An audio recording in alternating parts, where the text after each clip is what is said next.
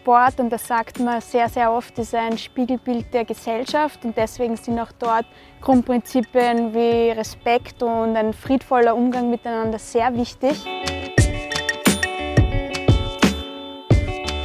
Es geht ja auch um Chancengleichheit und ich denke mal, das ist ganz wichtig. Es sollen alle Menschen, egal ob sie Flüchtlinge sind, ob sie Menschen mit Behinderung oder ohne Behinderung sind, alle sollen die gleichen Chancen haben und es soll ein fairer Umgang miteinander geschehen.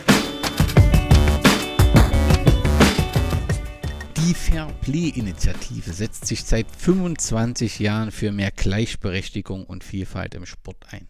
Die Arbeitsbereiche sind nun in der Zwischenzeit vielfältiger denn je. Im Podcast rede ich heute mit dem Gründer Kurt Wachter über die verschiedenen Projekte gegen Diskriminierung im Sport. Herzlich willkommen, Servus Kurt Wachter und herzlichen Glückwunsch zu 25 Jahren voller Leidenschaft und Engagement für Menschlichkeit und Toleranz im Sport. Ja, danke. Danke für die Glückwünsche. Ich freue mich sehr, dass trotz der Feierlichkeiten, also ein Tag nach unserer Aufnahme, äh, wird ja eine kleine Party stattfinden und ihr begeht ja auch die 25 Jahre mit verschiedenen Aktionen, dass du Zeit gefunden hast, die Initiative und, und euer Engagement vorzustellen. Aber zunächst möchte ich den HörerInnen dich kurz vorstellen. Du bist Absolvent des Sportgymnasiums in Dornbirn.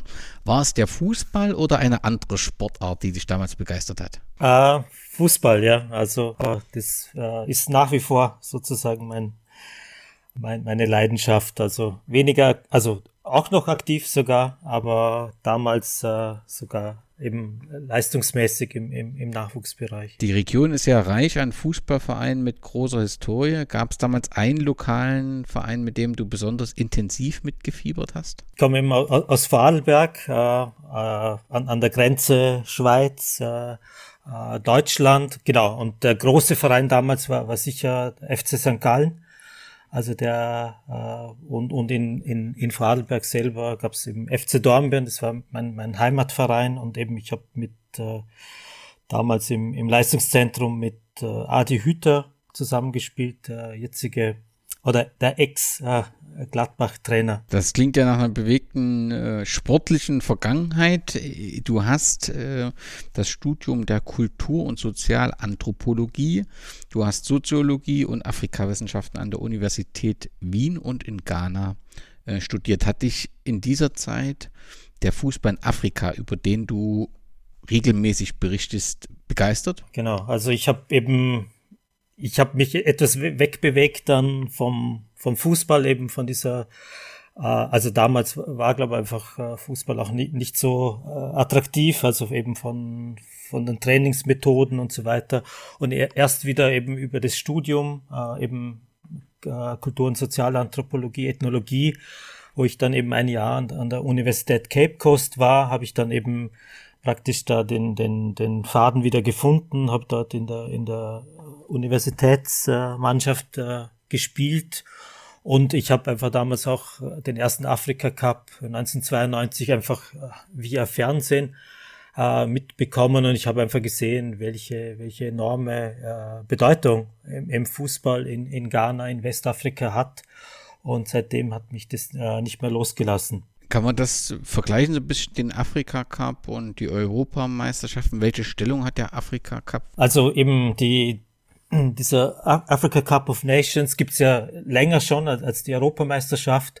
Ah, das war einfach äh, in, in, der, in der Gründungsphase, in, der, in den 50er Jahren einfach das Symbol für die Unabhängigkeit der, der einzelnen Staaten, äh, durch das, dass eben äh, damals eben keine Teams zugelassen waren im, im, bei der FIFA.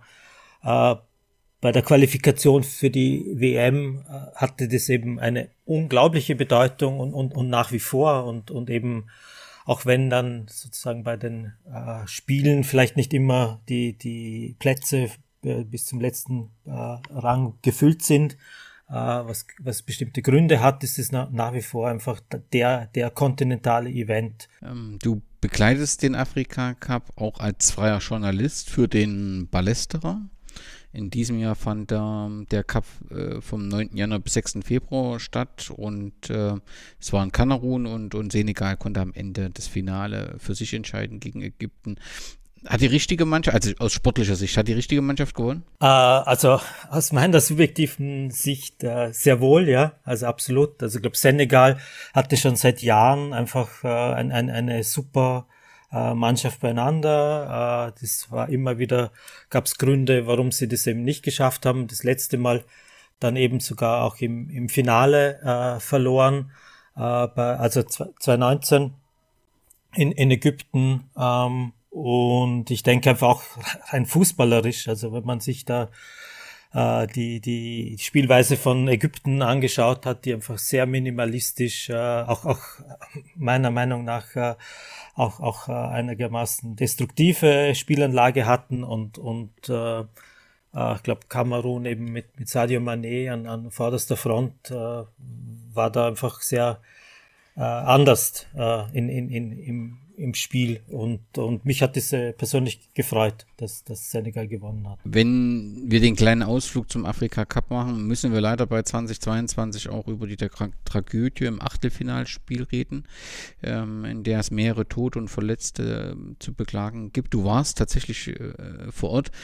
Ist das Unglück in der Zwischenzeit so aufgearbeitet, dass man die genauen Ursachen und Probleme identifiziert hat und äh, daraus gegebenenfalls für, die, für weitere Turniere im Prinzip die richtigen Maßnahmen draus geschlossen hat? Ähm, ich denke, äh, das äh, ist, ist leider so gekommen, äh, wie, wie, wie man das sozusagen auch, auch befürchten hat müssen, äh, dass äh, eben dieser mediale Aufschrei war, war riesengroß und, und auch äh, CAF-Präsident äh, Mozepe hat, hat eben angekündigt, dass das eben lückenlos aufgeklärt wird, dass äh, äh, Konsequenzen daraus gezogen werden, da, dass das nie mehr passieren darf. Und äh, also so als äh, Außenbeobachter äh, hat man leider einfach nicht allzu viel äh, jetzt einfach mitbekommen, was, was wirklich konkret geändert wird. Äh, ich glaube, das äh, äh, ich hoffe sehr, dass das äh, nächstes Jahr in, in Côte d'Ivoire oder der nächste, also Elfenbeinküste, der nächste Afrika Cup gespielt wird, dass das sehr wohl äh, auch, auch die CAF, äh, also der, der afrikanische Fußballverband, da äh, einfach höchste Priorität auf, auf Stadionsicherheit, auf Zugangskontrollen, auf, äh, auf Crowdmanagement legt.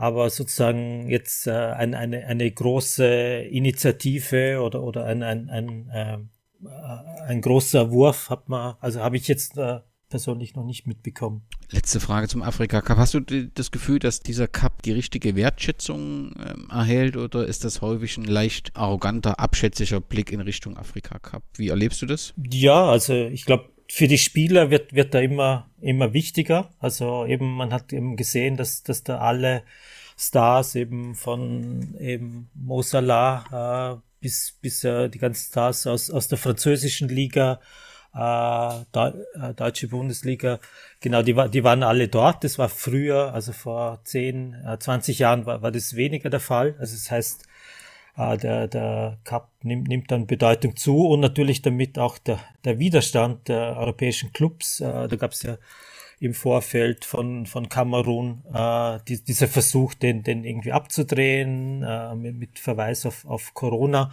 Äh, derweil hat eben äh, die UEFA die, die Europameisterschaft äh, 2020, also dann eben 21, auch mitten in, in der Corona-Pandemie gespielt. Also da gibt's immer wieder Versuche, da sozusagen den, den auch äh, ja eben abschätzig oder eben, es gibt einfach in, auch Interessen, also dass, dass der europäische Clubfußball natürlich kein Interesse hat, da äh, wesentliche Spieler in, in dieser Zeit abzugeben. Du hast das Masterstudium Sport und Entwicklung in Southampton absolviert. War das die Grundlage für deine heutige Tätigkeit rund um die Fairplay-Initiative und hattest du zu diesem Zeitpunkt schon ja deine heutige Tätigkeit so als Vision vor dir, bevor du diesen Master abgeschlossen hast? Genau, also das, äh, dieser MA äh, Sport and Development dann in, äh, an, an der, in Southampton war später, also da war ich ja schon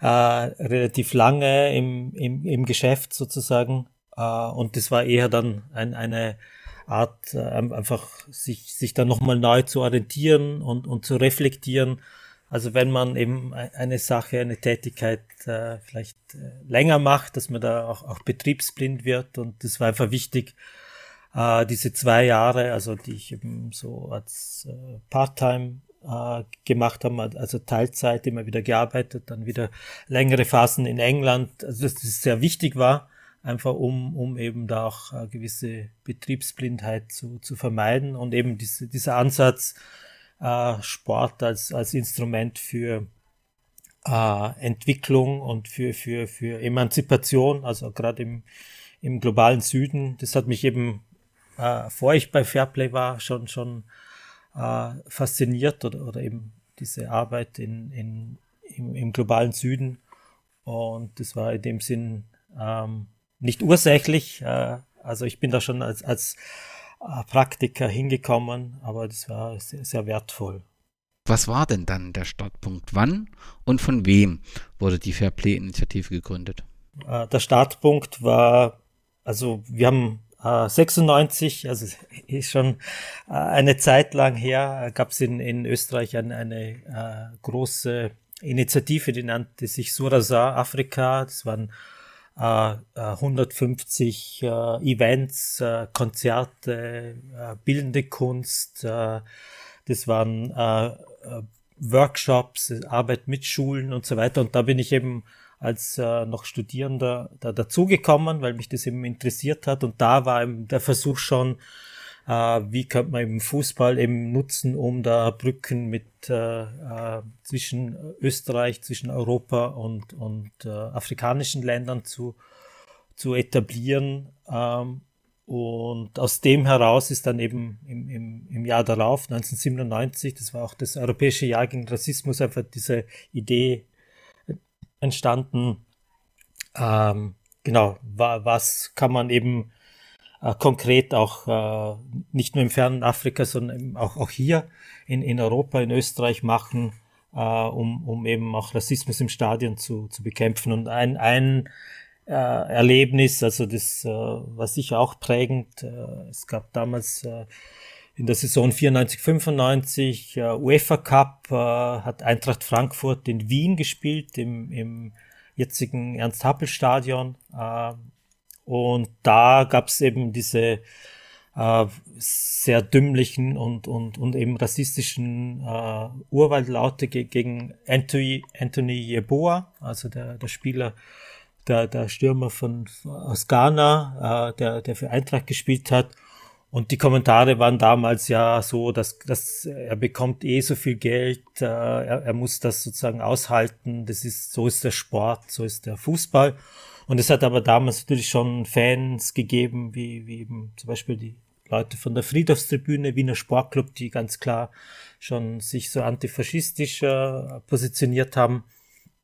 Und, und wir oder ich habe dann eben, ähm, eben begonnen mit äh, äh, eben, eben dieser Fairplay-Initiative, die, die das eben äh, als äh, NGO, als äh, als, als Organisation äh, angegangen hat, das Problem. Und das Problem war, war der offene Rassismus in, in den Stadien. Kann man aber sagen, dass es die, ihr war damals die einzigsten, die sich im Sport diesem Thema angenommen haben, oder gab es damals noch weitere so ähnliche Organisationen?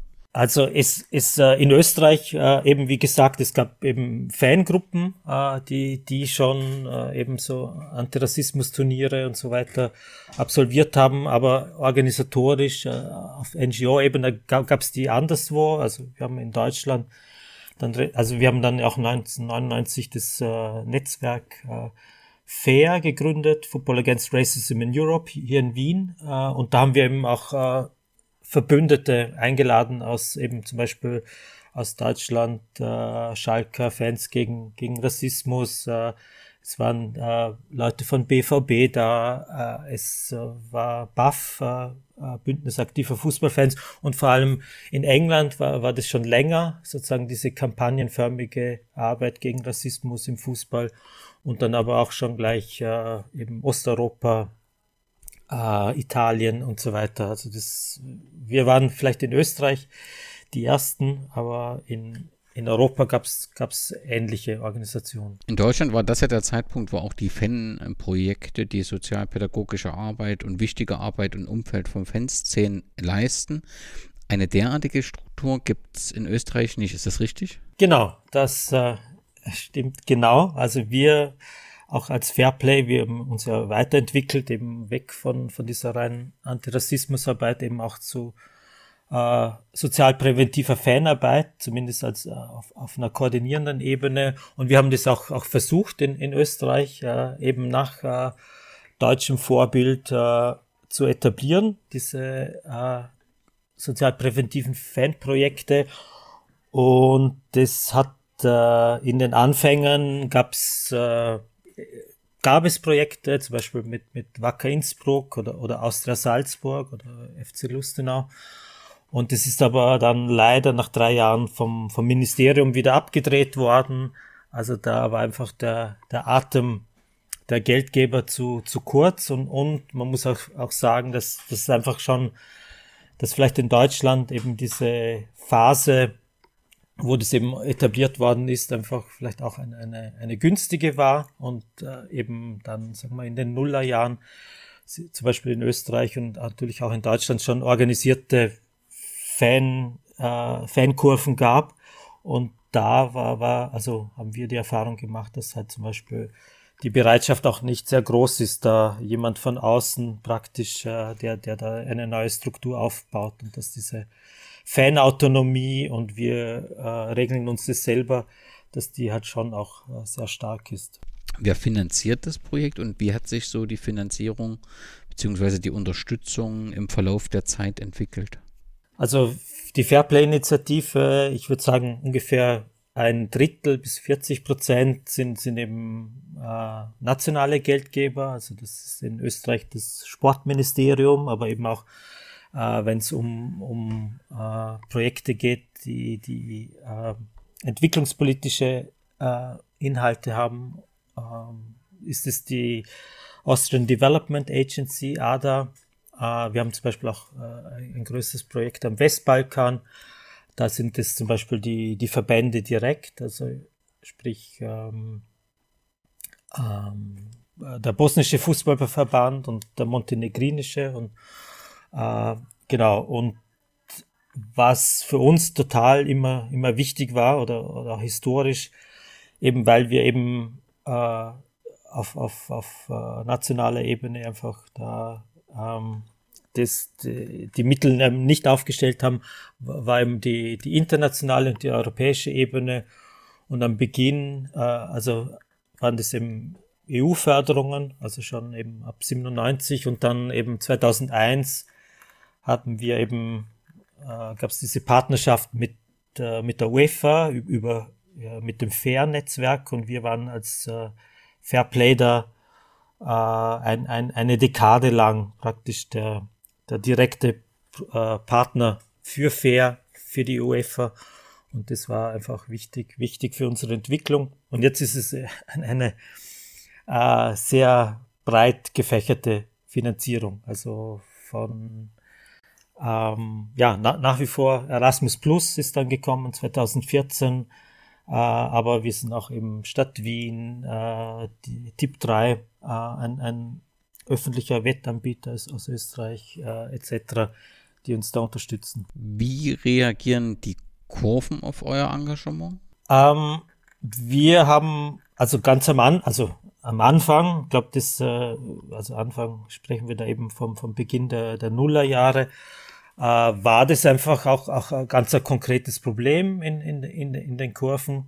Also zum Beispiel in, in Wien äh, war das eben mit äh, SK Rapid ist, ist, der, ist der größte Verein und da äh, gab es einfach am, am Beginn einfach äh, sehr wohl einfach äh, recht gute Zusammenarbeit und äh, äh und sogar eben öffentliche Bekundungen äh, gegen Rassismus und, und äh, Posterkampagnen und so weiter, wo eben auch die äh, eben so Gruppen wie, wie äh, Ultras, äh, also Rapid Ultras dabei waren Detto mit, mit, mit Austria Wien, der, der zweite große Verein hier in der, in der Bundeshauptstadt.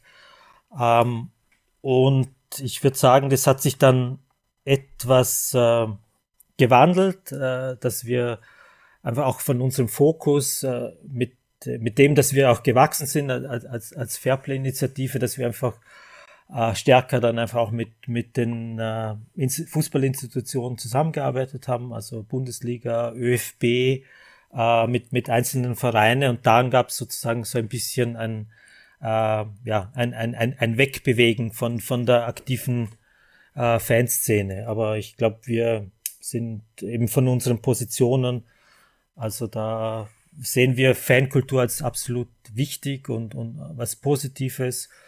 Äh, genau, wir haben Kampagnen mitgetragen. Äh, Pyrotechnik ist kein, kein Verbrechen. Also ich glaube, wir sind von den, von den äh, Positionen her, äh, also absolut, äh, also glaube ich, äh, auf, auf also fankompatibel, aber eben, weil das ist vielleicht einfach dann der, die Tragik ein bisschen, wenn man, wenn man sich eben stärker institutionalisiert, äh, dass man da ein bisschen die, die Bodenhaftung verliert. Andererseits sind wir eben, arbeiten wir mit neuen Fangruppen, mit Fangruppen, äh, die eben äh, aus anderen Bereichen, also eben LGBT-Fangruppen mit, mit kleineren Vereinen, äh, Sportclub hier in Wien, äh, Vienna, F FAC, Wiener Victoria, also da gibt's ja sozusagen, es gibt ja nicht nur den, den, den äh, Bundesliga-Fußball die Vereine als solche, auch dort wird es ja zum Anfang erstmal eine gewisse Skepsis gegeben haben. Da wird ja auch das Thema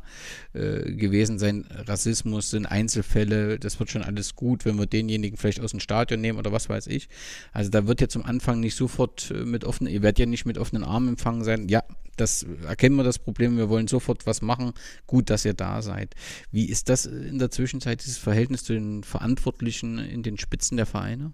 Also ich glaube eben, wenn man sich das halt historisch anschaut, auch von wo wir kommen und woher die ähm, Organisationen kommen, die, die eben aktiv äh, gegen Rassismus im, im Stadion aktiv sind oder waren.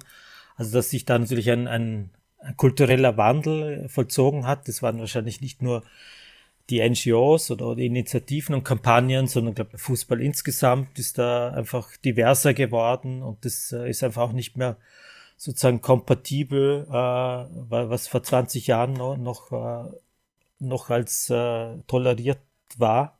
Also da hat sich einfach äh, ganz viel getan. Es hat sich in anderen Bereichen, äh, sprich eben zum Beispiel Homophobie, wahrscheinlich weniger getan. Da ist die, die ähm, das Bewusstsein auch, auch bei Fans, dass das irgendwie äh, nicht geht oder, oder eben Diskriminierung ist einfach weniger stark ausgebreitet. Und bei den äh, Verantwortlichen, ja, muss man schon sagen, dass, dass da einfach, äh, weil einfach Fußball auch so äh, konfrontiert war mit dem Problem, dass sich da natürlich schon, äh, auch wenn man das mit anderen gesellschaftlichen Bereichen vergleicht, äh, viel getan hat. Aber es sind natürlich auch wie bei den Fans, das ist immer, äh, ich weiß nicht, wie, wie, wie nach wie vielen Jahren, aber wahrscheinlich nach drei, vier Jahren äh, sind, sind auch in, im Stadion im, immer wieder neue Fangenerationen. Äh, das gleiche ist eben auch bei, bei den Funktionären, äh, Funktionärinnen, gibt es ja weniger, aber, aber halt auch.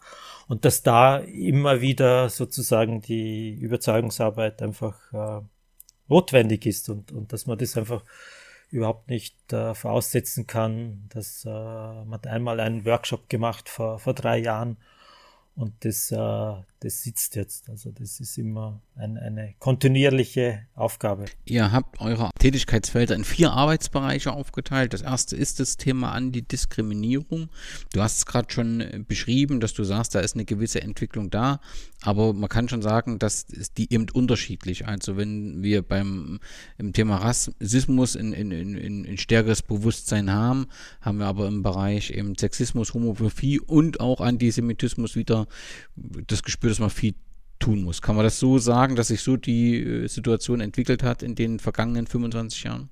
Ja, natürlich. Also es ist, also ich würde es halt eben auch nicht so linear sehen. Also ich glaube eben, wenn man sich eben genau äh, Rassismus anschaut, äh, also der ist ja nicht dann einfach komplett weg, sondern da, da gibt es einfach äh, subtilere Formen. Äh, also wir haben jetzt auch ganz aktuell einfach haarsträubende Fälle äh, aus, aus dem aus, aus, aus den unteren Ligen. Äh, also dass da sozusagen das, das ja eben kann man ja nicht, nicht so tun, als, als ob äh, Rassismus weg ist. Genau, Sexismus ist natürlich äh, äh, und das haben, hatten wir schon eben mit, mit Fairplay eigentlich relativ früh schon ganz, ganz stark im, im Fokus. Äh, da ist natürlich ein, ein, eine, eine riesen äh, Baustelle nach wie vor. Äh, genau, und, und, und einfach unterschiedliche äh, Be Bewusstseinsebenen. Also ich habe gestern mit einem Schiedsrichter gesprochen, der, der hat äh, einem ähm, Trainer äh, ein, ein, eine rote Karte gegeben, weil er zu einem Spieler gesagt hat, er, er, er schießt wie ein Mädchen. Also was natürlich eben eigentlich sexistisch ist, aber und, und, und dieser Schiedsrichter ist halt sehr ähm, also der, der macht auch Workshops für uns und, und hat eben Fluchthintergrund und ist halt sehr aufgeschlossen. Aber natürlich hat der Verband gesagt, na ja, also das, äh, da sind wir natürlich nicht einverstanden, dass, dass da die rote Karte kommt. Also genau, da gibt's einfach, äh, ich glaube, noch sehr viel äh, Luft nach oben. Und das eben Formen von Männlichkeit, von, von Hypermaskulinität, die einfach äh, nach wie vor als hegemonial sind und, und, und anerkannt und an, akzeptiert sind, dass, äh, dass das natürlich äh, im Grunde genommen äh, eben Frauen und, und eben äh, LGBT-Leute und alle, die, die eben dieser Norm nicht entsprechen, ausschließen. Und Antisemitismus ist natürlich, wir sind hier in, in also ich sitze hier in Wien und äh, Österreich, also das ist äh, eben, vor kurzem gab es auch wieder das Derby äh, zwischen, zwischen ähm, Astra Wien und, und Rapid und, und, und diese alte, äh, dieses alte Narrativ, dass eben Astra Wien der, der sogenannte Judenverein wäre, obwohl eben die Forschung zeigt, dass das Rapid natürlich äh, genauso von, von äh, äh, Bürgern mit, mit jüdischem Hintergrund äh, gegründet worden ist und, und mitgetragen worden ist ähm, am Anfang. Und da gab es halt eben auch äh, antisemitische Rufe.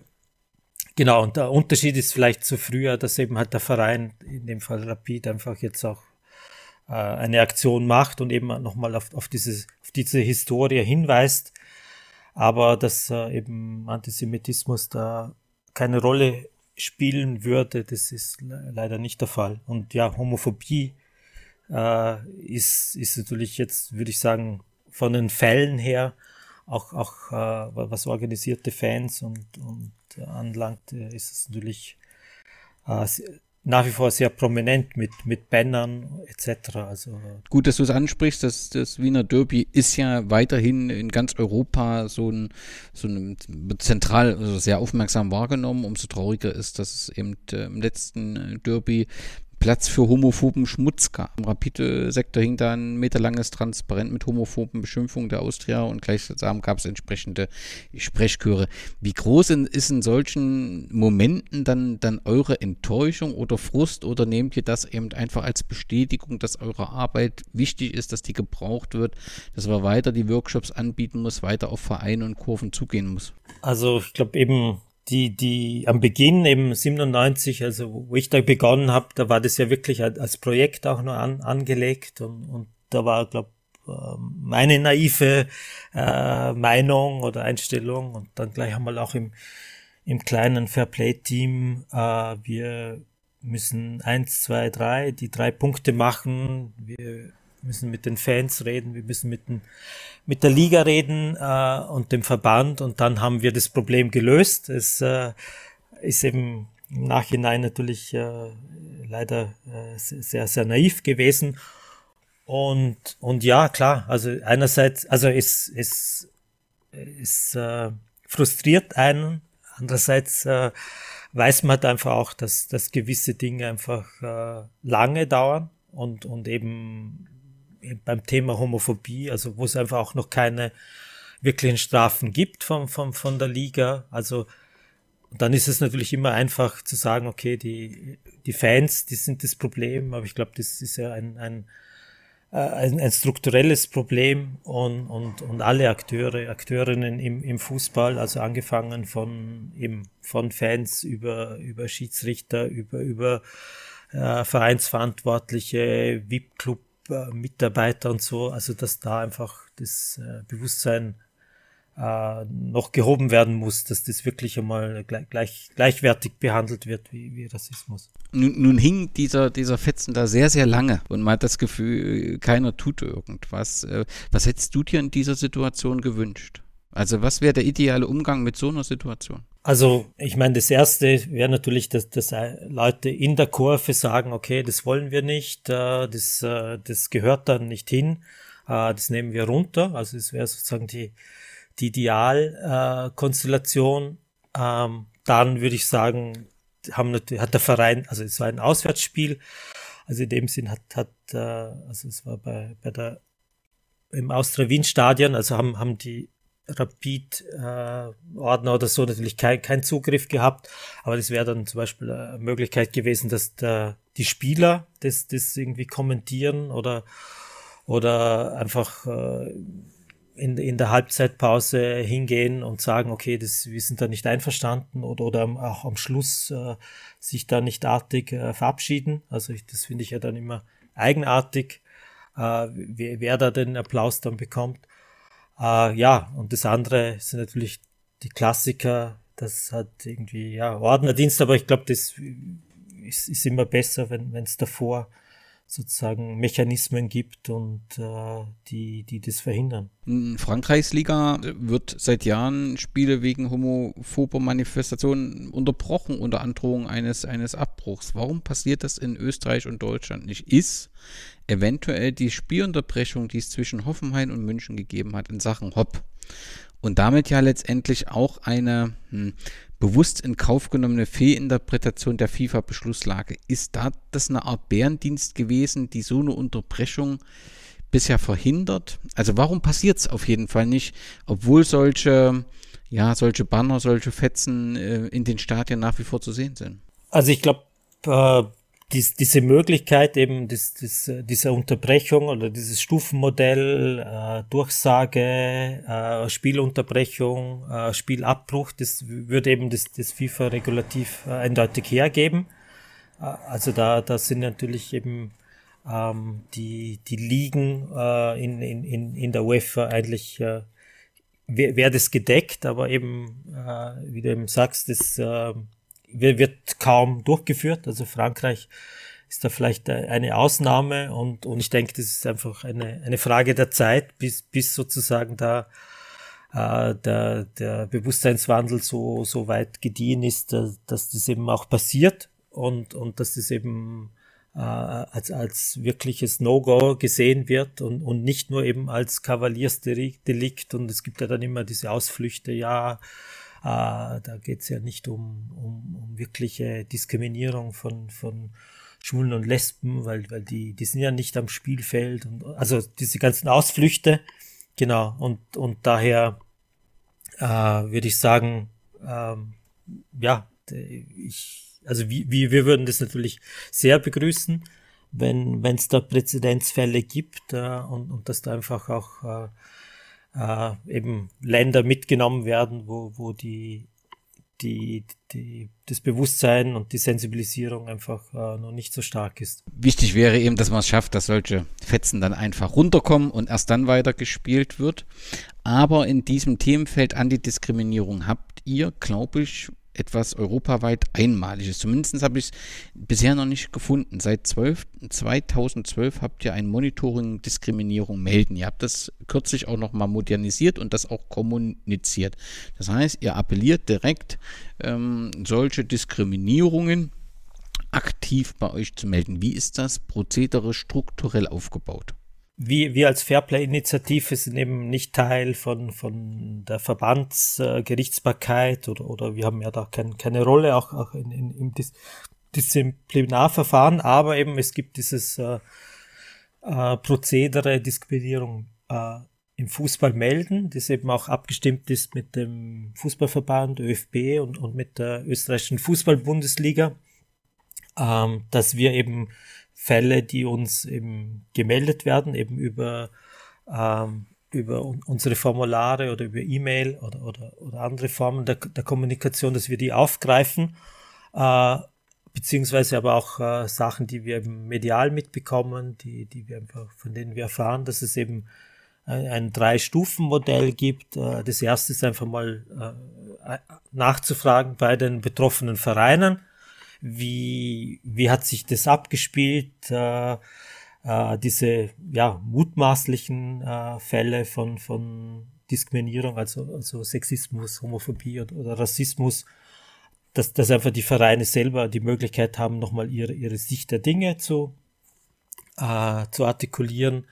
Dann eben äh, an einer zweiten äh, Stufe eben äh, gemeinsam äh, präventive äh, Maßnahmen zu entwickeln, was eben getan werden kann, eben auf einer Bildungsebene, auf einer Kampagnenebene äh, etc. Und dann eben die, die dritte, äh, der dritte Level war dann, wäre dann wirklich die, diese Umsetzung.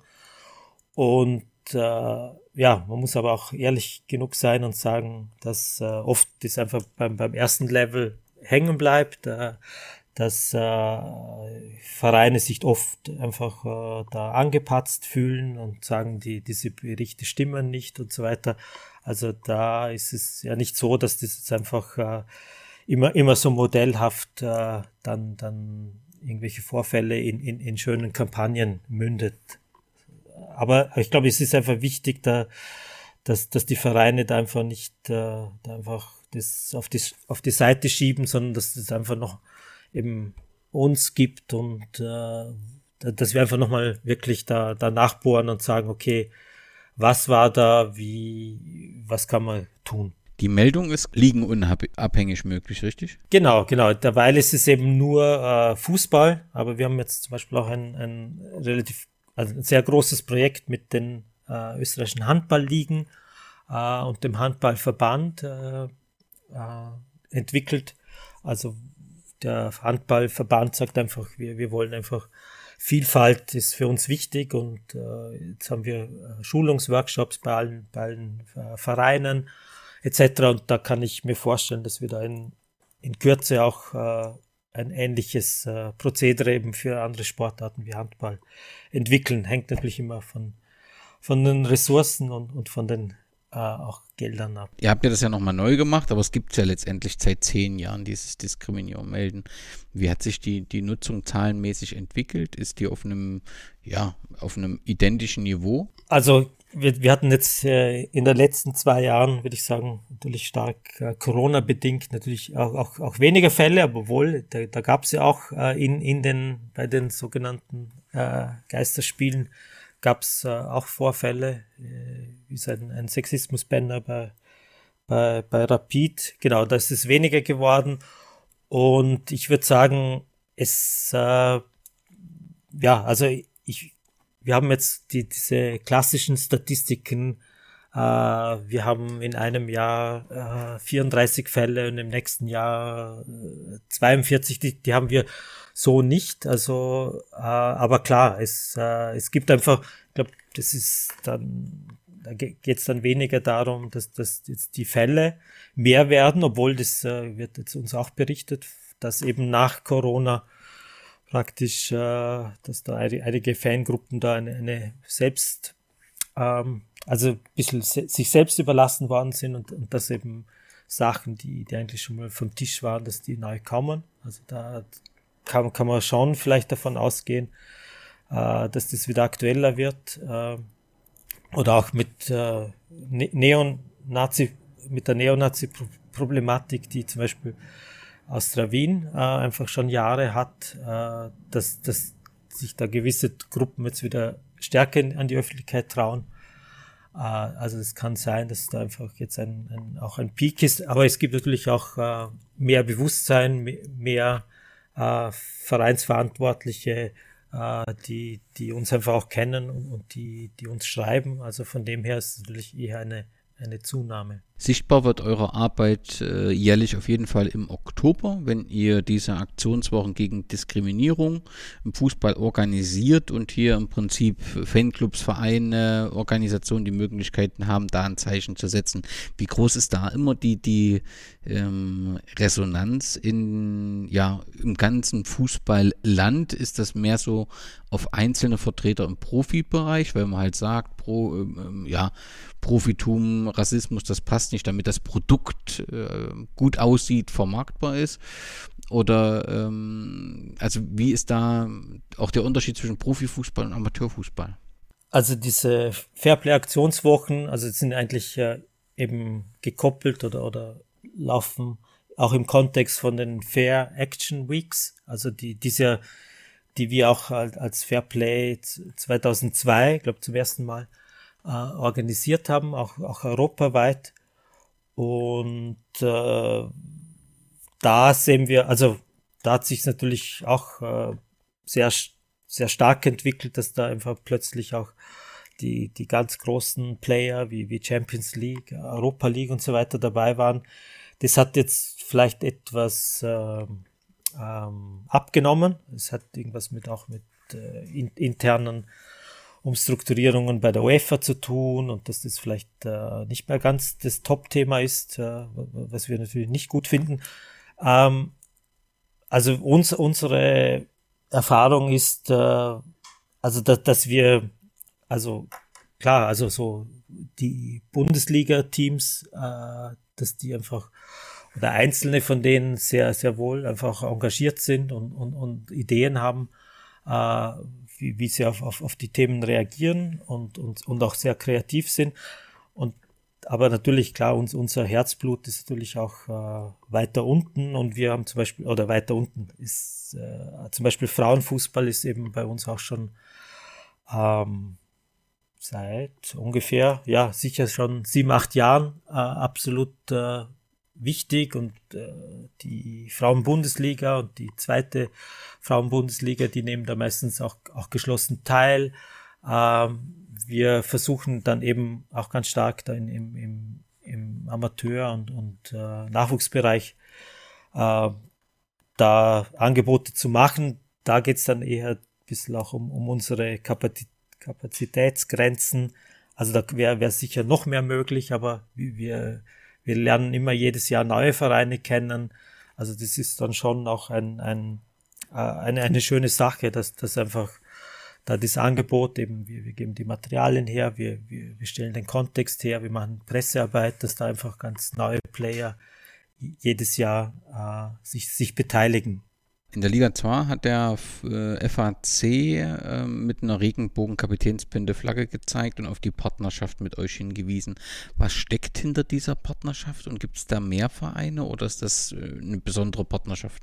Die, also äh, FAC, das war immer so ein bisschen so ein, eine graue Maus, muss man sagen, in, in, in Wien, obwohl es ein, ein Traditionsverein ist und die sind jetzt, äh, haben sich, glaube ich, einfach auch professionalisiert und die werden jetzt ja fast in die österreichische äh, Bundesliga aufgestiegen, äh, sind, äh, da gibt's ja nur einen Aufsteiger und die sind eben knapp zweit geworden.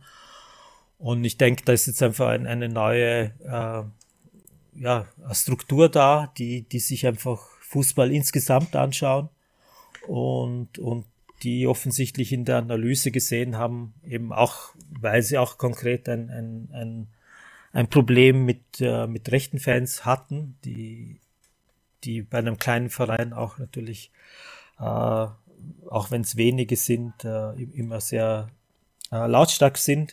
Äh, da gab es zeitweise ein Problem, aber ich glaube, da gab es einfach eine, eine wirkliche Analyse, okay, wo, wohin wollen wir als Verein?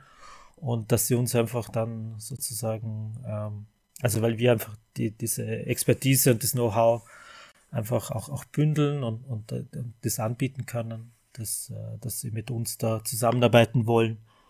Äh, und ich und das ist eben nicht nur so einmal im Jahr zeige ich eben eine, eine, äh, ein, ein Plakat oder, oder ein, ein Banner, und, sondern das ist eben ein, eine Durchbeschulung äh, und, und, und Workshops eben für, für alle Ebenen, also von, von den Spielern angefangen bis, bis zu den Nachwuchsteams, äh, die, der Vorstand etc., dass das halt wirklich auch äh, übergeht in, in, in, die, in das Denken, dass eben Vielfalt und Antidiskriminierung eben nicht, nicht nur ein, ja, so ein, ein Tick der Box, ich, ich äh, äh, muss das halt machen, äh, weil, weil die Lizenzierungsbestimmungen das, das vorsehen, sondern da ist offensichtlich auch Engagement dahinter. Aber es gibt andere Vereine, Sturm Graz, die haben schon länger äh, auch, auch mit Regenbogen äh, Kapitänsschleifen äh, gespielt. Also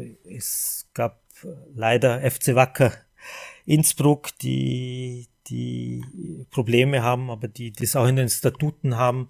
Also es gibt äh, ja, auch, auch, auch Beispiele von Vereinen, die, die, die aktiv sind. Ja. Du hast vorhin bereits angesprochen, dass ihr im Handball eine Antidiskriminierungskampagne gestartet äh, habt. Seid ihr auch in weiteren Sportarten aktiv? Ich glaube, du hast Eishockey auch gesagt. Und gibt es eklatante Unterschiede zum Fußball?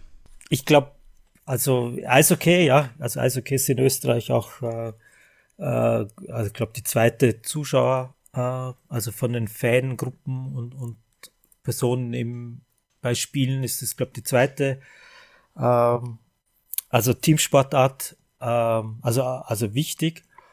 Und da äh, gab es die Erfahrung von einem gemeinsamen äh, EU-Projekt, wo wir einfach dann ähm, eben, und, und Eishockey in, in Österreich, die sind äh, Teams in der Liga, die aus, äh, glaube fünf verschiedenen Ländern kommen, von äh, Slowakei, äh, Slowenien, äh, Italien etc. Also es ist einfach sehr, sehr international und, und es gab einfach äh, auch äh, die ersten ähm, Übergriffe. Also es gibt, gibt eben Eishockey-Cracks aus, aus den USA, die eben äh, schwarz sind, die, die da eben zum Beispiel bei FC, also bei, bei Zagreb gespielt haben und, und dann äh, also verbal, äh, wo es verbale Übergriffe gab. Also genau, also das sind dann wieder ähnliche Probleme wie beim Fußball, aber vielleicht beim Eishockey, die haben das einfach äh, etwas schneller, glaube aufgegriffen und, und, und einfach äh, äh, sind, sind das angegangen. Also das ist vielleicht noch, noch der Unterschied und dass der Fußball schon eben historisch gesehen äh, sehr lange gebraucht hat. Der zweite Arbeitsbereich ist Sport und soziale Inklusion. ein Konzept in diesem Zusammenhang ist Fairplay Street Kick, was Fußballfans, Jugendliche, Migranten die Möglichkeit bietet, zusammen Straßenfußball äh, zu spielen. Gibt es dieses Konzept noch und wie wird das äh, umgesetzt? Genau, also eben, das ist äh, Street Kick, ist, ist ja auch inspiriert von äh, von der Methode von aus, aus Kolumbien, mit diesem Football 3. Äh, zwei Teams spielen äh, gegeneinander und machen sich einfach die, die Regeln äh, selber aus. Also das hat ja auch äh, Street Football World aus Berlin äh, popularisiert in ganz Europa. Und äh, in, in der Corona-Zeit haben wir das äh, natürlich äh, weniger anbieten können. Und jetzt eben im Heuer ist ja auch die, die Fußball äh, äh, in, in, in Katar und da haben wir eben auch eine sogenannte äh, Street Kick Tour in, in ganz Österreich geplant äh, mit, mit verschiedenen Standorten, wo wir eben nochmal äh, eben diese Street Kick Methode an, an, anbieten. Äh, das ist eben auch äh, an einem öffentlichen Ort mit äh, DJ, mit, mit Durchsagen, mit, mit Informationsmaterial. genau, das äh, äh, ist sozusagen heuer wieder äh, aktueller, äh, als es in, in der Vergangenheit war. Und in diesem Arbeitsbereich gibt es auch ähm, auf europäischer Ebene ein, ein, Netzwerk, Sport Inclusion Network, welches seit 2010 besteht und sich den Schwerpunkten Wissenschaft, Bildung und Kampagnenarbeit widmet nach den Aussagen auf eurer Internetseite. Was bedeutet das letztendlich konkret? Also SPIN, äh, Sport Inclusion Network, hat eben auch als äh, nur, nur als Projekt sozusagen gestartet ähm, wo wir eben so eine, eine führende Rolle eingenommen haben. Äh, die, die Grundidee war eigentlich äh, Sport, also in, in dem Fall nicht, nicht nur Fußball, aber Sport, äh, also in, in der Organisation von Sport sind einfach nur äh, bestimmte Personengruppen vertreten. Also Sport ist nicht ein, ein, ein Abbild der, der Gesellschaft, sondern eben äh, Migranten, Migrantinnen, Geflüchtete, äh, Frauen, die, die kommen einfach in, der Organisation von Sport äh, nicht wirklich vor oder sind nach wie vor unterrepräsentiert. Und da haben wir eben damals 2011 mit äh, zum Beispiel dem irischen, also Republik Irland, dem, dem Fußballverband zusammengearbeitet, ähm, äh, eben im, und, und dieses Spin-Netzwerk gegründet. Und das ist auch de, das portugiesische, die, die Spielergewerkschaft dabei oder, oder eben auch Camino aus, aus Berlin, eine, eine, eine äh, äh, NGO mit äh, äh, Wissenschafts-, äh, also angewandter Wissenschaftsexpertise. Genau, und, und konkret, also das aktuelle Projekt ist äh, Spin Refugees, wo wir eben versuchen, mit Geflüchteten zu arbeiten in, in, in diesen acht Ländern. Also da ist Ungarn noch dabei, Italien, Finnland, ähm, genau, äh, eben die anderen habe ich schon genannt. Und äh, sozusagen die, die Geschichte, also ganz konkret ist es zum Beispiel äh, ein, sind es Events, die, die wir fördern und, und vermitteln, äh, wo geflüchteten Organisationen mit, mit so Mainstream-Sportvereinen äh, zusammenarbeiten. Äh, da gibt es eine Kennenlernphase und das gipfelt dann äh, im, in der Europäischen Woche des Sports Ende September in, in gemeinsamen Events oder ist eine, eine Videokampagne, die wir jetzt machen mit, mit so äh, Geflüchteten, die, die eben im Sport äh, äh, was erreicht haben, also nicht nur Medaillen, aber auch, auch, auch, auch Trainer und ähm, die, die sozusagen ihre, ihre Geschichten teilen.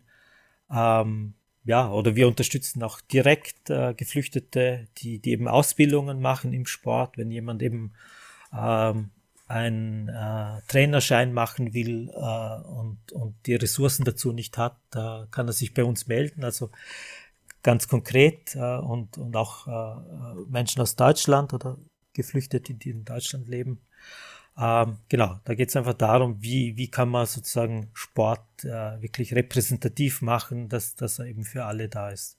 Der dritte Bereich ähm, ist Sportentwicklung und Menschenrechte. Die Menschenrechte sind, glaube ich, in jüngerer Zeit dazugekommen, dass das ein Arbeits, einer eurer Arbeitsfelder ist. Und ihr habt das auch vor allem im Kontext mit den, den Großereignissen thematisiert. Ähm, glaube rund um die WM 2014, 2016 gab es da entsprechende Projekte. Unser Spiel, auch im Kontext der Fußball-WM in Russland, äh, gab es eine ähnliche ähm, Aktion.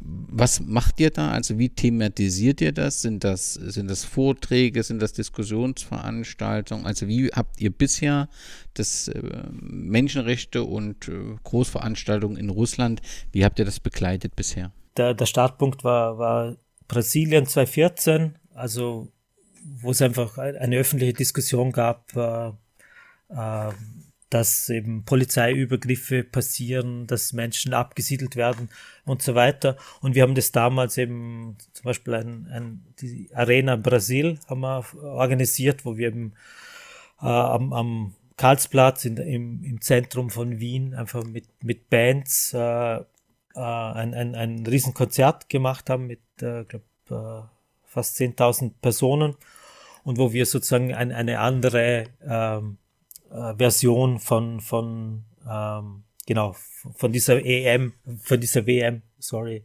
äh, nach außen getragen haben und wir haben da einfach mit, mit der Diaspora, also mit, mit der brasilianischen Community hier in, in, in, in Österreich gearbeitet. Äh, genau, das war einfach 2014, 2018. Russland war ein bisschen schwieriger. Also da haben wir einfach versucht, äh, eben Positionen in, innerhalb dieser in der Vorbereitung zur, zur WM 2018 stärker zu machen. Also konkret war das zum Beispiel, dass wir Vertreter der äh, russischen LGBT-Organisation äh, nach Wien eingeladen haben. Wir haben eine, eine Pressekonferenz ge äh, gemacht und, und versucht eben auch äh, die, die, die Situation und die Lage von Menschen, die, die eben damals eben und, und jetzt natürlich noch viel mehr und unter dem Regime Putin gelitten haben, äh, öffentlich zu machen und eben Formen von, von Solidarität zu organisieren. Wir haben einfach äh, versucht, ähm, eben oder auch äh, ganz konkret dann mit äh, äh, Journalisten, Journalistinnen zu arbeiten, äh, Hintergrundinformationen, Dossiers äh, erstellt, äh, die, die Journalistinnen mit, mit äh, Experten, Expertinnen zusammengebracht, dass sozusagen bei diesen Großevents da eben auch äh, die Schattenseiten zu, zu, zu Wort kommen. Und genau, und 2018 muss man einfach sagen, wir haben da Schwierigkeiten gehabt, auch, auch weil wir natürlich dezidiert kritisch waren gegenüber der, dem, der russischen Regierung. Und leider muss man sagen, ja, sind wir jetzt etwas, äh, also bestärkt worden, äh, da, dass man damals sozusagen noch, noch viel stärker äh, das thematisieren hätte sollen. Nun gibt es anlässlich der aktuellen WM Katar eine große Diskussion, auf die wir auch noch kommen. Aber ihr habt auch eine Initiative gestartet, unser Spiel für Menschenrechte. Was ist damit verbunden und wer trägt diese Initiative? Genau, also das ist sozusagen auch ein bisschen diese, diese der, genau, dieses Format, also dass wir das natürlich nicht nur als äh, ähm, Fair Play, also mit unseren Mitarbeitern, Mitarbeiterinnen machen, sondern eben äh, immer, immer gemeinsam. Also äh, bei der WM 2014 war das eben, ich glaube, es waren wir 50 Organisationen. Jetzt mit äh, Katar ist es et, et, etwas schwieriger. Also da arbeiten wir eben mit, äh, äh also ein Partner ist zum Beispiel eben aus, aus dem entwicklungspolitischen Bereich, also Südwind, dann gibt's die Liga für Menschenrechte, die VDF, die Vereinigung der Fußballer, also der der, der FIFPro-Partner in Österreich, aber auch eben, ähm, eben Balestra ist schon gekommen, das Fußballmagazin, äh, wo wir eben auch äh, im Vorfeld von Katar ein, ein, ein, eine Beilage machen. Also möglichst breit, aber was natürlich bei äh, Katar fehlt, ist sozusagen die, diese Organisation vor Ort, äh, NGOs, äh, Soli, Soli, Gruppen, jetzt eben aus Katar oder, oder in der Diaspora, also da, das, da beschränkt sich das eher auf, äh, auf Experten, Expertinnen äh, und, und eben Leute, die, die außerhalb von, von Katar leben. Genau. Und ja, die, was wir eben machen, also vielleicht ganz konkret, also eben, wir haben, der Startschuss war, war eine äh, auch Pressekonferenz im, im, zur Auslosung, äh, wo wir eben, wir erstellen einen, einen Forderungskatalog, wir haben ähm, äh, also arbeiten mit äh, Kindern und Jugendlichen über, ja, über Workshops, wo wir eben das Thema äh, Fußball-Groß-Events, Menschenrechtsverletzungen äh, sozusagen aufbereiten. Wir haben einen äh, im September einen Cup der Menschenrechte. Äh, das ist ein kombiniertes Fußball- und Cricket-Turnier, wo wir eben mit äh, Diaspora-Gruppen aus, äh, die, die in Katar äh, zu, zu den großen Arbeitsmigrantinnen gehören, also Leute aus Pakistan, Indien, Bangladesch, Nepal, aber auch Afghan Afghanistan. Äh, also so ein, eine WM von unten, genau, also un unterschiedliche äh, Maßnahmen. Die FIFA und also die Diskussion ist ja da und die FIFA und ihre Geschäftspartner werden ver vermutlich bei diesem Turnier ja, Millionen verdienen und, und ähm, das in einem Land, in dem Menschenrechtsverletzungen von mehreren Organisationen festgestellt wurden. Wie muss man denn aus deiner Sicht jetzt als Fußballfan, mit diesem Turnier umgehen? Oder was wünschst du dir im Umgang mit der WM im Katar?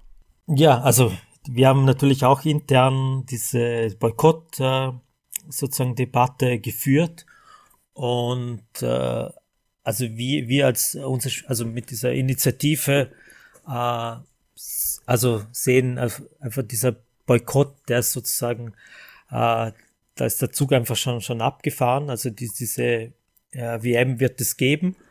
Ähm, und äh, wir, wir werden die ja, werden die in keiner Weise ab, abfeiern oder, oder es gibt auch kein, keine Public Viewings oder genau das, das nicht, aber ich glaube einfach dieser Event selber, der, der, der, der ist eine Realität und da geht es einfach darum, für uns einfach diese ja, kritischen Positionen zu, äh, zu stärken und, und die hörbar zu machen. Und genau, und das ist halt vielleicht der, der einzige positive Aspekt, dass, dass eben äh, die, diese FIFA-WM natürlich unglaubliches Leid erzeugt hat in, in den Ländern, äh, eben wenn, wenn man an die 6.500 äh, gestorbenen äh, Bauarbeiter äh, denkt, die eben größtenteils auf den WM-Baustellen, auf den Infrastrukturbaustellen gestorben sind.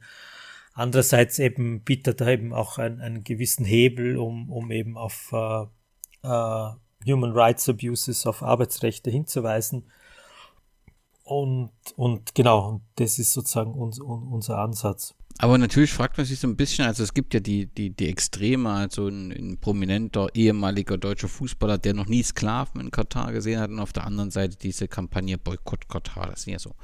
Aber man wünscht sich ja letztendlich, dass auch dazwischen eine Diskussion stattfindet und auch in den europäischen Sportverbänden, die eben beispielsweise, weil Boykott Katar trifft es ja nur teilweise, eigentlich müsste es ja Boykott FIFA heißen, denn die hat ja diese Entscheidung letztendlich ohne Blick auf die Menschenrechtssituation getroffen. Und es wäre hier schon wichtig, dass man wenigstens aus solchen Entscheidungen, die jetzt getroffen wurden, wenigstens lernt und sagt, diese, diese, diese Standards gehören als Kriterium in die Vergabe von solchen Sportgroßereignissen. Da höre ich bis auf Norwegen relativ wenig. Warum ist das Schweigen der Verbände aus deiner Sicht so auffällig? Oder was müsste getan werden, damit sich das Schweigen letztendlich ändert und die, die Vergabekriterien analysiert und verändert werden? wir wissen ja historisch gesehen, also die Vergabe von Russland 2018, äh, Katar 2022, also diese, diese äh, Horror-Fußball-Weltmeisterschaften äh, sind, haben 2010 äh, stattgefunden, so, soweit ich das mich, mich erinnern kann. Und, und ich glaube eben, diese ganze Debatte und, und der öffentliche Aufschrei sind natürlich danach gekommen. Äh, es wäre wahrscheinlich aus unserer Sicht äh, absolut gerechtfertigt gewesen, äh, die, die gar nicht zu organisieren oder, oder, oder wieder abzusagen oder, oder zu entziehen. Aber ich glaube eben 2010 gab es diese, diese Debatte einfach noch nicht in, in dem Maß. Und, und genau, und darum würde ich sagen, ja, ist, ist es halt, äh, sind die Fehler damals passiert, dass, dass eben diese beiden Länder äh, das, das bekommen haben. Äh, wenn, wenn Norwegen jetzt, oder es, es gibt ja einige Verbände, die sich zumindest kritisch äh, geäußert haben, da war ja DFB auch dabei, der ÖFB, die Spieler sind auch mit einem Banner aufs Spielfeld gegangen, da erübrigt sich das Problem, weil, weil wir nicht qualifiziert sind. Ähm, genau, aber das, das sozusagen die, ja, die, das Problem ist eben 2010 passiert und, und was wir jetzt einfach fordern, ist natürlich, dass diese Menschenrechtsstandards, die, die ja schon zur, zur, zur neuen WM, also mit äh, USA, Kanada, Mexiko, schon einen kleinen Teil der Ausschreibung ausgemacht haben, dass natürlich die Menschenrechtsstandards äh, auf einer ganz, Ebene, ganz, ganz anderen Ebene ge, gehoben werden. Und, äh, und dass eben dieses, dieser Fokus jetzt, der noch für 2010 da ist, dass man da einfach Druck den Druck auf FIFA einfach aufrechterhält. Also es ist ja das Event selber noch, wo ganz Tausende von äh, Migranten, Migrantinnen arbeiten werden, dass jetzt einfach auch der Druck aufgebaut wird, dass da die Arbeitsbedingungen während der w äh, WM, die Bezahlung, dass, dass die passt, äh, dass es eben Kompensationen vielleicht wirklich tatsächlich äh, gibt. Also das äh, wäre sozusagen unser Fokus. Also dass das äh, Event findet statt, also ob, ob, ich den Fernseher einschalte oder nicht. Äh, das, äh, ich glaube, bleib, bleibt jedem selber über, überlassen. Aber eben, dass, dass man jetzt einfach auch noch äh, drauf schaut, dass, äh, dass da die Arbeitsbedingungen einfach halbwegs passen. Bei unser Spiel für Menschenrechte ist auch die Spielergewerkschaft Träger der Kampagne und dort wird auch immer wieder darauf hingewiesen, dass natürlich für so ein Fußballer, äh, das eine besondere Veranstaltung ist, wo unbedingt ein Karrierehöhepunkt ist. Was würdest, erwartest du dir von den teilnehmenden Berufsfußballern? Was würdest du dir wünschen? Dass sozusagen Athleten, Athletinnen sozusagen die einzigen sind, die, die sozusagen die Verantwortung zu tragen haben und dann aus, aus, aus einer individuellen, auf einer individuellen Ebene dann sozusagen äh, die, den Event boykottieren sollen. Ich glaube, das äh, äh, genau, das wäre möglich, aber ich glaube, äh, wichtig wäre also einige Ebenen davor anzusetzen und das eben nicht sozusagen äh, äh Spielerinnen, äh, Spielern äh, dann, dann sozusagen da, da, das, das zur Gewissensfrage zu machen. Also wie eben gesagt, dass das einfach äh, Karrierehöhepunkt, äh, ein Spieler hat vielleicht äh, zehn Jahre aktive Spielzeit. Genau, also dass man das einfach äh, davor äh, regeln muss und, und nicht, wenn es zum Event kommen soll. Aber ich denke, die, die Spieler haben, also was, was jetzt auch äh, die Black Lives Matter Bewegung einfach äh, gezeigt hat, dass, dass einfach Athletinnen, Spieler, äh, Spielerinnen einfach äh, auch, auch äh, ganz, ganz viele Möglichkeiten haben äh, und, und, und dass da sicher noch äh, Luft nach oben ist und, und, und diese genau Trennung, ich, äh, Sport ist unpolitisch, äh, dass das natürlich äh, nicht äh, so natürlich nicht stimmt. Und äh, also wir würden uns natürlich da viel mehr äh, emanzipatives und, und kritisches Verhalten ähm, wünschen, aber das muss ja nicht äh, gleichbedeutend sein mit ich, ich, ich boykottiere das. Ich, es gibt andere Formen auch. Der vierte Arbeitsbereich von Fairplay ist ein junger Arbeitsbereich, die Präventionsstelle Extremismus im Sport. Und äh, dort soll eine niederschwellige Anlauf- und Informationsstelle zur Prävention rechtsextremer und islamistischer Ideologien im österreichischen Sport etabliert werden. Was ist dort geplant oder was wird gerade dort aufgebaut und wie soll das, wenn es dann steht, funktionieren? Genau, das ist vielleicht der Hintergrund, äh, ist wirklich äh, der, der Terroranschlag in, in Wien äh, im, im November 2020, äh, wo eben auch die, die Bundesregierung gesagt hat, äh, wir müssen den Kampf gegen äh, Rechtsextremismus, gegen Islamismus äh, gegen Extremismus eben äh, stärken und, und Sport hat da eine, eine wichtige Rolle. Und wir sind dann eben, äh, äh, haben, haben dem Sportministerium ein, ein, ein Projektvorschlag äh, vorgestellt, wo wir eben, ähm, eben äh, versuchen, äh, mit Sportvereinen, äh, also nicht nur Fußball, sondern darüber hinaus eben äh, zu arbeiten. Ähm, eben, da, dass Sportvereine äh, eben nicht wegschauen, dass, dass da einfach ein, ein, ein Sensorium da ist für, für äh, eben extremistische Haltungen, für, für, für äh, extremistische Ideologien.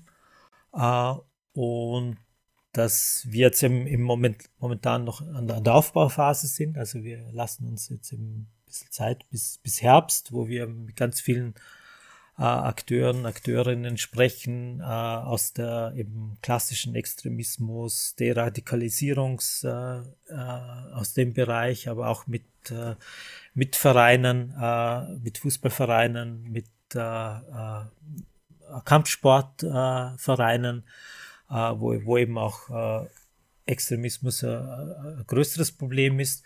Und dass wir dann eben erst ab äh, Herbst äh, beziehungsweise 2023 dann mit, mit konkreten Angeboten kommen, wie, wie eben äh, Workshops, äh, Kampagnen äh, äh, und, und auch eben Beratungen, aber nicht Beratungen jetzt eben für, für Einzelne, eben äh, Rechtsextreme oder, oder, oder Dschihadisten, sondern also un, un, unser Fokus und unsere Expertise ist eben bei den bei den Vereinen. Das waren die vier Arbeitsbereiche von Fair Play. Habe ich etwas aus eurem umfangreichen ja, Portfolio vergessen, was es unbedingt zu erwähnen gilt?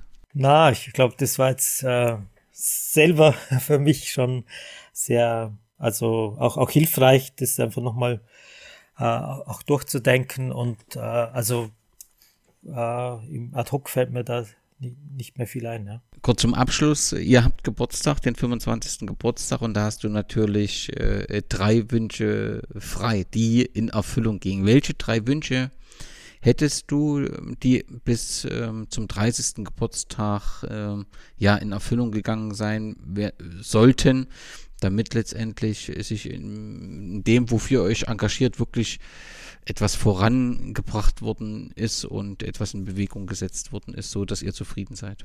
Ja, ich glaube, äh, also ein, ein, ein Hauptwunsch bleibt natürlich eben, dass, dass eben Sport äh, eben egalitärer wird, dass, dass eben Bevölkerungsgruppen, also speziell jetzt auch äh, migrantische Gruppen, äh, migrantische Menschen, äh, Geflüchtete da äh, wirklich äh, vollends partizipieren können und, und, und da auf, auf Augenhöhe im, im Sport äh, äh, dabei sind. Ich glaube, das ist nach wie vor äh, ein, ein, also ist ein, ein essentielle, eine essentielle Geschichte, dass man einfach nicht nur äh, schwarzen Spielern am, am Spielfeld zujubeln kann, sondern dass, dass, äh, dass der Sport insgesamt äh, sich wandeln muss. Ich glaube, das äh, Detto ist es einfach mit mit äh, Frauen, Frauen und Mädchen, die, die einfach, äh, ja, einfach das Maß an, an, an, an, an Diskriminierung und, und an äh, unterschiedlicher Behandlung, also das ist ja nach wie vor also sehr, sehr groß und, und, und, und jetzt auch speziell im Fußball bei allen Fortschritten, die, die es bisher ge gegeben hat, das ist einfach äh, ganz, ganz viel noch, noch zu tun äh, auch, auch bei Bezahlung auf, auf Verbandsebene etc. Ja, und ich weiß nicht, der, ein dritter Punkt ist wahrscheinlich eher dann ein, ein egoistischer, also dass wir natürlich äh, gerne natürlich äh, auch, auch langfristig arbeiten äh, wollen äh, und, und äh, die Mittel auch dafür bekommen.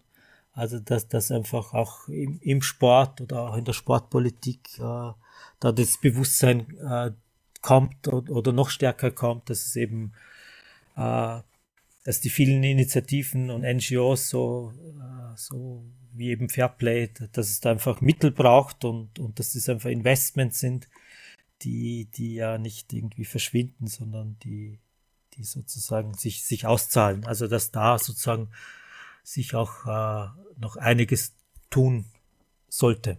Ich glaube, so egoistisch ist der Wunsch gar nicht, denn wenn der Fußball langfristig ähm, erfolgreich sein will und ähm, breite Gesellschaftsschichten ansprechen will, dann ist genau das, muss genau das passieren, dass er eben Zugang für alle hat und diejenigen sich auch im, im, im Fußball wohlfühlen und umso ähm, ja, danken, umso mehr will ich euch für eure Arbeit danken anlässlich des 25. Geburtstags und hoffe, dass das genau in dieser Form, wie du es geschildert hast, auch fortgesetzt werden kann. Wünsche euch natürlich eine fantastische äh, Geburtstagsfeier und nochmal ganz, ganz herzlichen Dank an das Gesamtteam für euer Engagement und dir für die Beantwortung der zahlreichen Fragen. Ja, danke auch für die Fragen und das äh, interessante Gespräch. Danke.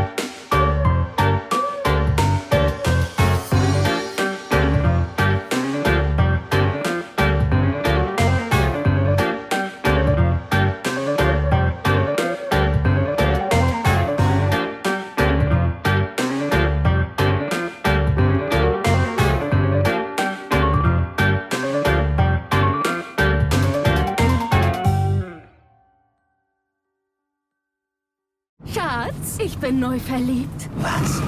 Da drüben. Das ist er. Aber das ist ein Auto. Ja, eben. Mit ihm habe ich alles richtig gemacht. Wunschauto einfach kaufen, verkaufen oder leasen. Bei Autoscout24. Alles richtig gemacht. Wie baut man eine harmonische Beziehung zu seinem Hund auf? Puh, gar nicht so leicht. Und deshalb frage ich nach, wie es anderen Hundeeltern gelingt, beziehungsweise wie die daran arbeiten. Bei Iswas Dog reden wir dann drüber. Alle 14 Tage neu mit mir, Malte Asmus und unserer Expertin für eine harmonische Mensch-Hund-Beziehung, Melanie Lippisch. Iswas Dog mit Malte Asmus. Überall, wo es Podcasts gibt.